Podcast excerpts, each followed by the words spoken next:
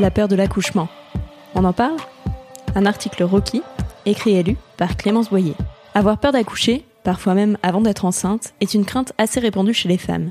Il y a même un mot savant pour en parler, la tocophobie, ou peur pathologique de l'accouchement. Entre 2,5 et 22% des femmes seraient concernées par ce phénomène selon les différentes études menées sur le sujet, une proportion qui varie grandement selon le niveau d'angoisse des femmes retenues par les études. Certaines souffrent en effet de tocophobie légère, du genre à serrer les fesses en voyant une scène d'accouchement à la télévision, quand d'autres sont atteintes d'un trouble beaucoup plus sévère qui nécessite l'accompagnement d'un professionnel pour être soignées. Je fais partie de ces nullipares, ce mot est affreux, on est d'accord, qui redoutent déjà un hypothétique accouchement, et j'ai cherché à comprendre pourquoi. En un siècle, la naissance est devenue un truc intime, qui se vit en couple, et avec les soignantes, loin des regards. Un genre de huis clos à la maternité. Avant, elle avait lieu à domicile, et toutes les femmes de la maisonnée, sur plusieurs générations, pouvaient y assister, voire donner un coup de main. Aujourd'hui, le premier accouchement auquel on assiste, c'est le sien. Non, la vidéo vue en cours de SVT au collège, avec à tes côtés Kevin qui ricane et Julie qui écarquille les yeux, ne compte pas. Le résultat, c'est qu'il y a moins de transmission familiale, et comme une chape de plomb qui pèse sur ce moment si particulier de la vie des femmes. Florence Forestier a été l'une des premières à dénoncer cette omerta, dans son sketch hilarant sur l'accouchement, où elle explique être soumise au secret maternel. D'ailleurs, est-ce que tu as déjà demandé aux femmes de ton entourage de te raconter leur accouchement en détail? Pas juste de te dire des généralités du style C'était long sur la fin. L'épisiotomie, la cicatrice de la césarienne, ça tire un peu après. L'essentiel, c'est qu'on soit en bonne santé tous les deux. Personnellement, je n'ai pas osé avec mes copines, tantes ou cousines qui ont accouché récemment. Sûrement par pudeur, toujours cette dimension intime de l'accouchement, peut-être aussi un peu par peur de ce qu'elles pourraient me dire. Du coup, les récits en ligne, sur les blogs ou les forums, sont les seuls auxquels on accède facilement, mais ils sont forcément parcellaires. Les femmes qui ont vécu des accouchements exceptionnels sont souvent plus susceptibles de venir les raconter que les autres. Du genre, j'ai accouché en 30 minutes dans mon bain sans douleur ni péridurale. Ou, à l'inverse, ça a duré 72 heures et j'ai eu 13 points de suture. J'ai envie d'entendre plus de récits de femmes qui viennent d'accoucher. Et pas uniquement dans leur dimension logistique, la durée, les interventions, mais aussi savoir ce qu'elles ont ressenti et pensé. Je suis donc ravie qu'un sujet dédié ait été créé sur le forum de Rocky, et je te mettrai le lien dans la description de l'épisode. Même s'il n'existe évidemment pas d'accouchement type, car chaque femme et chaque enfant sont différents. Ce qui se passe dans une histoire de naissance, c'est un événement extrêmement singulier, même pour les femmes qui ont plusieurs enfants.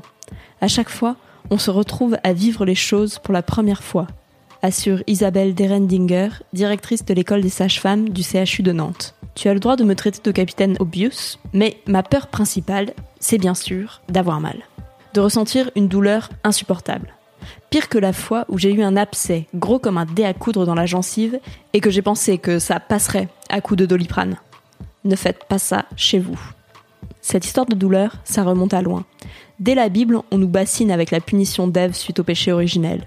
Tu enfanteras dans la douleur. Et ça continue dans la pop culture, où l'on voit toujours des femmes en train d'accoucher en hurlant, le visage tordu par la douleur et le cheveu collé par la transpiration, avant d'expulser un bébé en deux minutes top chrono.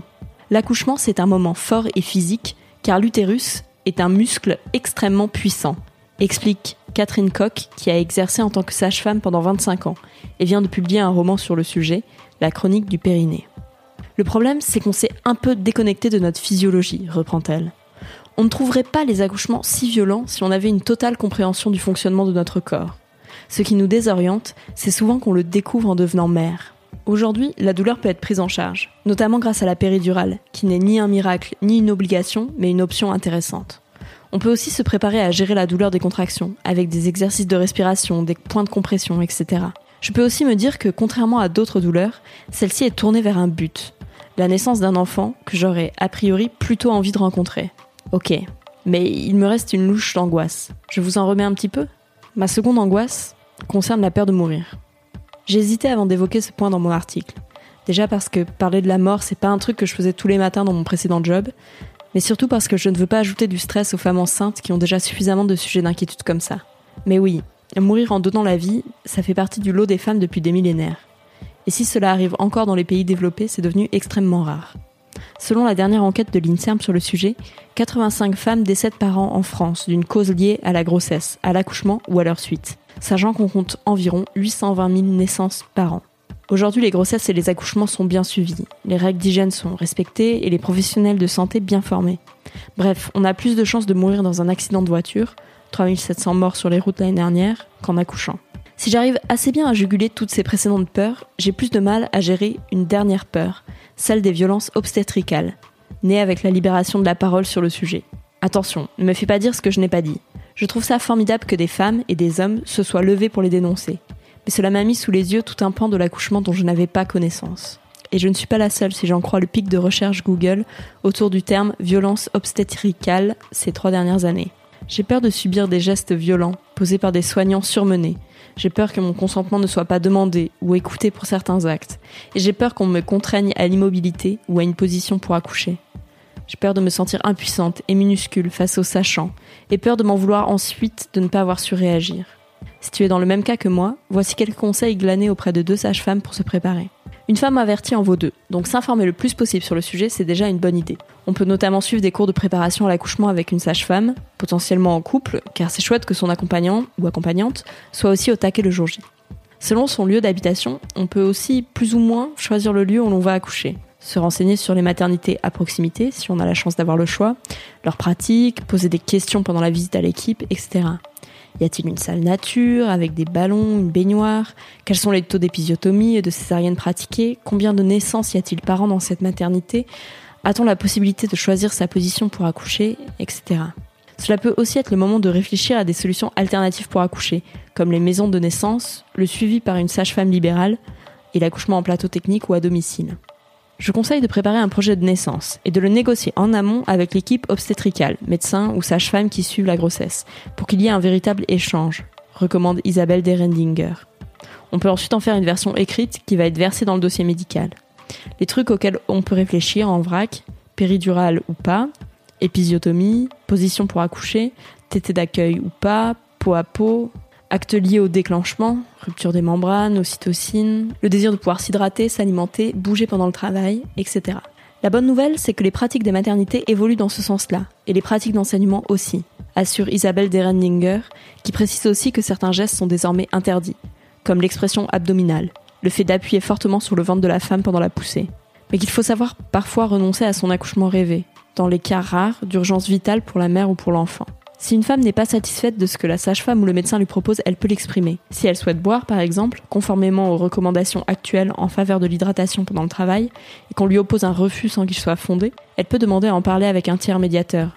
Sage-femme coordinatrice, médecin-chef, même si le mieux c'est quand même d'en avoir discuté en amont, lors d'un rendez-vous prénatal, poursuit-elle. Si après coup on a le sentiment d'avoir subi son accouchement, on peut tenter d'en discuter avec l'équipe médicale ou un autre professionnel extérieur pour tenter de comprendre ce qui s'est passé. On peut aussi réclamer son dossier médical à la maternité et coucher par écrit tout ce qui s'est passé, heure par heure, pour ne pas oublier, éventuellement avec l'aide de son ou sa partenaire. Après des violences obstétricales, il y a trois réparations à mener, détaille Catherine Koch.